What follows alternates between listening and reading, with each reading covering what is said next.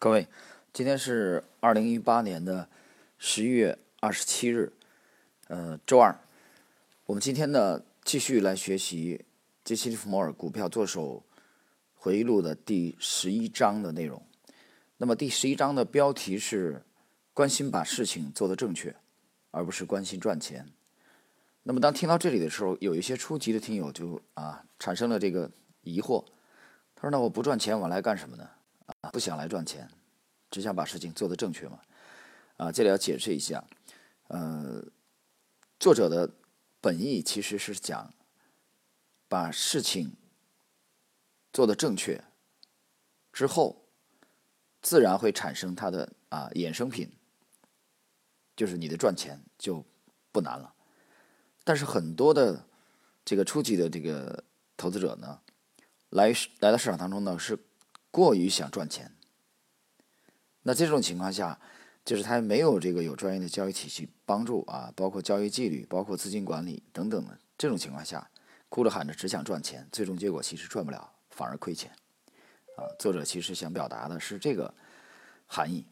好了，我们来看第十一章的啊，我们最关注的内容，第十一章啊，本书的第一百五十四页最后一个自然段。一个人从事一件事情那么多年之后，对这件事情不可能像一般的初学者一样，没有学到一种习惯性的态度。专家和玩票人士的差别就在这里，在投机市场中，让一个人赚钱或亏钱的东西，是他看待事情的方法。一般大众对自己的操作抱持玩票人士的观点，他们的自我形成过度的妨碍，因此。他们的思考不深入或不透彻。专家关心把事情做得正确，而不是关心赚钱。他知道，如果其他事情他都做好了，利润自然而然会出现。交易者在玩这种游戏时，要像撞球专家一样，也就是他看到前面很多步，而不是只考虑眼前这一杆。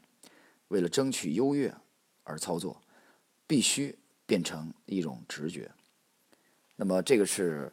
啊，杰西·利弗摩尔在本章啊，重点的来告诫所有的这个投资者的很鲜明的观点啊。那么本章的这个学习呢，其实我们没有放很多的精力啊，我们把重点放在了下一个章节啊，也就是第十二章的这个。学习内容，我们认为十二章是一个重点啊。我们来看第十二章，第十二章的题目是“股市不会为你的皮大衣付钱”。第十二章作者其实主要讲了什么呢？主要讲了这个棉花大王啊，托马斯的这个出现，也就是拉里·利文斯顿啊，这本书里边的主人公，之前一直是独立操作啊，独狼，独来独往，习惯了。啊，个人决策，独自独立交易，但是直到这个棉花大王的出现，啊，棉花大王非常有魅力啊，也非常有操作经验，而且极起起落。那么最终呢，棉花大王呢找到拉里·利文斯顿啊，要求两人联手。那么利文斯顿呢，起初的本能是抗拒，但是后来还是啊被他的魅力所征服，同意了。结果呢，给自己带来了。啊，这个操作再来带来了灭顶之灾。我们来看看第十二章啊，利文斯顿是如何来反省的。第十二章的第呃一百六十六页的第一个自然段，我比预期成功的结束七月棉花的交易之后不久，就收到一封要求和我见面的信。信的下款是波西汤马斯。我当然立刻回信说，任何时候他想来，我都乐意在我的办公室见他。隔天，他就来了。我长久以来一直崇拜他。对于任何一个跟种植或买卖棉花有关系的人来说，他的名字都是如雷贯耳的。无论是在欧洲还是在整个美国，大家都引述波西·塔马斯的看法给我听。我记得有一次在瑞士的一个度假胜地，和开罗一位银行家谈行话。他同已故的凯瑟尔爵士合作，一起在埃及种棉花。他听说我是从纽约来的，立刻就问起波西·汤马斯。他定期无误地收到波西·汤马斯的市场报告，并且确实拜读。呃，我们继续看本书的第一百六十七啊下页的第二个自然段啊，谈了这个作者简单谈了一下汤马斯这个破产以后东山再起的。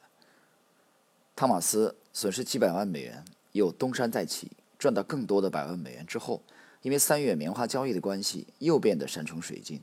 他来看我后，没有浪费多少时间，就建议我们组成操作同盟。他得到任何的信信息，都会立刻转给我，然后才向大众发布。我的责任是实际负责交易，因为他说我在这方面有一种特殊的天分，他没有。这点不能够吸引我，原因有好多个。我坦白的告诉他，我认为我没有办法跑双头马车，也不热衷学习这样做。但是他坚持说，这样是理想的组合。最后。我直截了当的说，我不希望影响任何人的交易。如果我做了傻事，我告诉他说，只有我自己一个人受害，我立刻就支付账单，没有拖拖拉拉的付款或意料之外的烦恼。我选择独立作业，也是因为这是最聪明、最便宜的交易方法。我从和其他交易者斗智得到快乐。这些人我从来没有见过，也从来没有谈过话。也从来没有建议他们买进或卖出，我从来不期望会遇到他们或认识他们。我赚钱的时候是靠着支持我自己的意见赚钱，我不靠着买出卖信息或利用信息赚钱。如果我靠任何其他方式赚钱，我会想到我没有赚到钱。你的建议我没有兴趣，因为我对这种游戏有兴趣，完全是由于我可以照我的方式为自己操作。啊，我们学习到这里的话，啊，这里边呢，我们要打断一下。呃，你听到这里，你会发现利利文斯顿啊，就是杰西·利弗摩尔的化身的，一直是独狼，坚定的独立操作啊，他不愿意与任何人合伙，啊，也不愿意跟大家。他讲了这个双头马车，他不喜欢啊，不适应。这个我们在之前去分析这个沃伦·巴菲特啊，包括索罗斯的时候，其实你都这个。看到这样的身影，几乎基本上都是独立操作。啊，巴菲特说，每当想集体决策的时候，我就想照镜子。啊，老头在调侃，那镜子里面就是自己，还是想独立决策。那有人说不对啊，啊，你不是讲了很多次这个他的副总裁是，呃，伯克希尔哈撒韦的副总裁是查理芒格嘛？啊，芒格对巴菲特的影响很大。啊，芒格是让巴菲特从类人猿进化到人的那个人物。啊，那这这会儿怎么又说他是独立操作？这不自相矛盾吗？啊，这里我要解释一下，你研究巴菲特和芒格足够深入的话，你有没有注意到一个细节？巴菲特和芒格的确在思想上啊有强烈的共鸣，在巴菲特的初期的时候啊，的确他们是有相当的互补。但是有一点，你有没有注意到？这俩老头并不住在一块儿，换言之，他们办公基本上都不在一块儿。你去看看巴菲特啊，这么多年来基本上一直待在奥马哈那个小镇，他不在纽约，他也没有跟芒格在一起。就这俩老头，在这个决策这方面呢，还是有相当的独立性。但是对伯克希尔哈萨维来说啊，他们也有一定的关联。其实这是一种松散的联盟。但是早年的这个双鹰基金期间呢，两位伟大的这个作手，就是呃乔治索罗斯和。这个吉姆罗杰斯，这哥俩合伙的时候呢，啊，就是双头马车车的这个形式。但后来呢，两人还是分道扬镳了，啊，包括这个屈克米勒给索罗斯合作一个阶段以后，也是分道扬镳，单飞了，啊，像一个这个组合一样。后来还是各自发展。所以越是伟大的这些作手，他们越追求独立性。啊所以在这里，利文斯顿呢再一次的重申这一点。从他本能，他非常的抗拒和这个汤马斯的合作。好，我们继续来看后续的内容。一百六十八页的啊第二个自然段，他说他很遗憾我这样想，然后尝试说服我，说我拒绝他的计划是错误的，但是我坚持己见，剩下来的就是愉快的谈话。我告诉他。我知道他一定会东山再起。如果他容许我在财务上协助他，我会深感荣幸。但是他说他不能接受我的任何贷款。然后他问我有关七月棉花交易的情形，我详详细细地告诉他我如何开始交易，买了多少棉花，还有价格及其他细节。我们又谈了一会儿，然后他就告辞。前一阵子我跟你说过，投机客有一大堆敌人，其中很多敌人能够成功的从内心攻击你。我记得自己的很多错误，我学到一个人可能拥有原创的心灵和终生独立思考的习惯，却仍然可能受到有说服力的人攻击。我相当能够避免一般投机的毛病，例如贪婪、恐惧和希望，但是。我是一个凡人，我发现自己很容易犯错。在这个特定的时刻，我应该要特别注意，因为不久之前我有过一次经验，证明一个人多么容易被人说服，去做违反自己的判断，甚至违反自己的意愿的事情。这件事情发生在哈丁公司里，我在那里有类似贵宾室的房间，是耗子让我独自占用的房间，在交易时间里。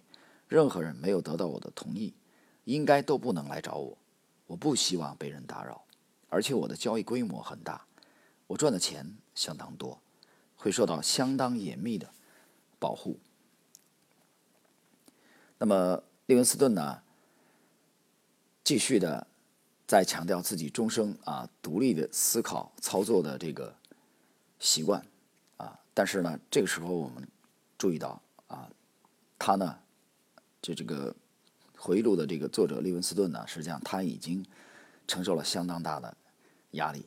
那汤马斯呢，坚决要求合作，最终呢，他还是妥协了。我们继续看啊，本章的第一百七十七页的第四个自然段。看来很离奇的是，像我这么熟悉这种游戏的人，又在股票和商品投机上有十二或十四年的经验，却做了正好错误的事情。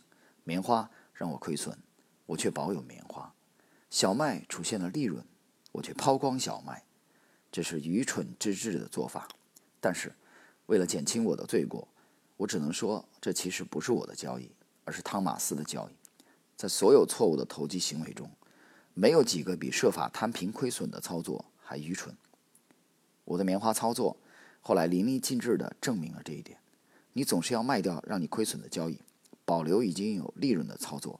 这样做才明智，对我来说是非常明显而且非常熟悉的事情，以至于即使到了现在，我仍然不明白为什么会做相反的事情。因此，我卖掉了小麦，刻意缩减我在小麦中的利润。我出脱小麦之后，小麦价格毫不停留，每英斗上涨了二十美分。要是我留住小麦的话，我应该可以得到大约八百万美元的利润。因为决定要坚守亏钱的部位，我居然买进更多的棉花。我记得很清楚，每天我都买进棉花，买进更多的棉花。你认为我买棉花的原因是什么？是要防止下个下跌？如果这样不是超级傻瓜的做法，还有哪一种才是呢？我只是不断的投入越来越多的金钱，越来越多的到最后会亏损的金钱。我的经纪商和好友都不能理解这一点，到今天。他们也还不理解。当然，如果这笔交易结果不同的话，我一定会变成奇才。不止一次有人警告我，不要太依赖汤马斯杰出的分析。这些话我当成了马耳东风，只是继续买进棉花，以免棉花价格下跌。我甚至在英国的利物浦买进棉花。等到我恍然大悟时，一共已经买进了四十四万包棉花。这时已经太晚，因此。我抛光了所有部位，我几乎亏掉所有在其他股票和商品交易中赚到的钱。我没有到山穷水尽的地步，但是只剩下几十万美元。和我遇到聪明的朋友汤马斯之前所拥有的千百万美元相比，差距不可以道理计。像我这样的人，居然违背经验教导我的所有成功法则，用愚蠢已经不足以形容了。学到自己可能没有任何理由就做出愚蠢的操作，对我是个宝贵的教训。我花费了几百万美元，学到交易者另一个危险的敌人是。啊，在这里呢，我们发现作者这次的这个操作呢，非常非常的失败，啊，完全以失败告终。但是呢，在他的反应回忆录里，把这个原因呢，基本上归结为汤马斯。呃，他也反省了啊，在于自己不坚定啊，放弃了独立操作的这个习惯。我们继续看一百七十八页的最后一个自然段，我的情形就是这样，超过十分之九的本钱飞走了。我当百万富翁不到一年，我靠着运气协助，用头脑赚来的几百万美元，因为我反转这种过程，目前全部飞了。我卖掉两艘两艘游艇，生活形态远不如过去豪华，但是这样的打击还不够。命运之神和我作对，我先是染病在床，接着又迫切需要二十万美元的现金。